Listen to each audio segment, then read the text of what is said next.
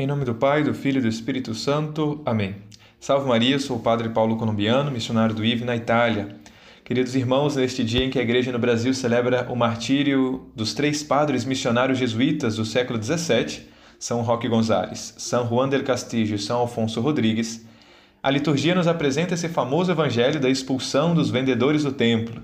Havia no templo uma multidão de mercadores que vendiam animais para oferecer os sacrifícios que deviam ser celebrados como prescreve a lei. Eram cordeiros, bois, pombas.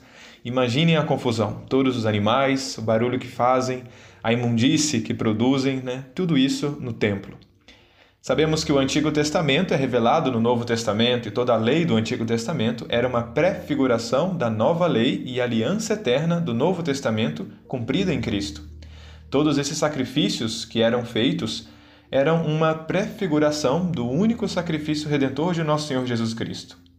Tinha chegado, portanto, o momento em que a sombra deveria desaparecer e a verdade deveria resplandecer em Cristo nosso Senhor expulsa então os mercadores do templo não só porque era já chegado o tempo do Messias, mas também porque a minha casa é casa de oração, nem um, não é um lugar para comércio, para desordem, para gritos, para toda essa bagunça.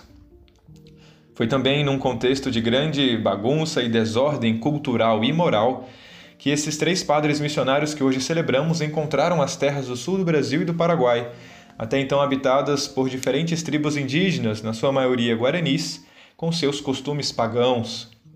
E assim como Cristo inaugurou a nova e eterna aliança selada no seu sangue, este mesmo poder salvífico do Evangelho veio à vida nesses três padres jesuítas que se sacrificaram derramando o seu próprio sangue como mártires pela salvação das almas. Na sua ânsia de conquistar almas para Cristo, o padre Roque Gonzales e seus companheiros viajaram por todas essas terras, desde o estuário do Rio Prata até as cabeceiras do Rio Paraná e Rio Uruguai, enfrentando todo tipo de desconfortos, perigos, incansáveis que eram na sua pregação, austeros na sua vida pessoal. O seu amor por Cristo e pelos povos indígenas levaram-nos a abrir novos caminhos e a construir grandes comunidades, as chamadas reduções jesuíticas o que facilitou a propagação da fé e garantiu a condição de vida decente realmente para todos os outros indígenas. Esses lugares foi ainda promovido um autêntico desenvolvimento que abraçou toda a dimensão cultural, transcendente e religiosa do homem e da sociedade. Os frutos não demoraram muito a aparecer com todo esse trabalho missionário, como resultado realmente da sua ação missionária, muitas pessoas, muitos indígenas, abandonaram os cultos pagãos para se abrirem à luz da verdadeira fé. Os batismos se multiplicaram, até mesmo depois da morte dos missionários. Durante o seu tempo em vida, era contínua a administração dos sacramentos, a instrução sobre as verdades da fé, que eram apresentadas de forma acessível também ao mesmo povo indígena. A vida litúrgica floresceu, batismos solenes, procissões eucarísticas e toda uma piedade popular enraizada na doutrina. Né? Congregações marianas, festas dos padroeiros, música sacra.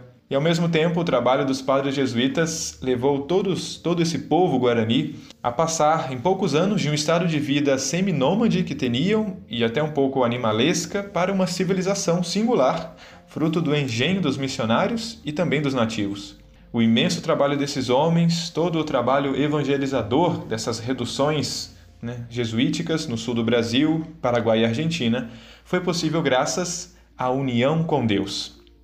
São Roque Gonzalez e seus companheiros seguiram o exemplo de Santo Inácio de Loyola, fundador dos jesuítas, que estabelecia nas constituições da ordem: os meios que unem o instrumento a Deus e o dispõem para se deixar guiar pela sua mão divina são mais eficazes do que aqueles que o dispõem para os homens muito maiores do que as igrejas dessas mesmas reduções que eles construíam, era o templo de suas almas.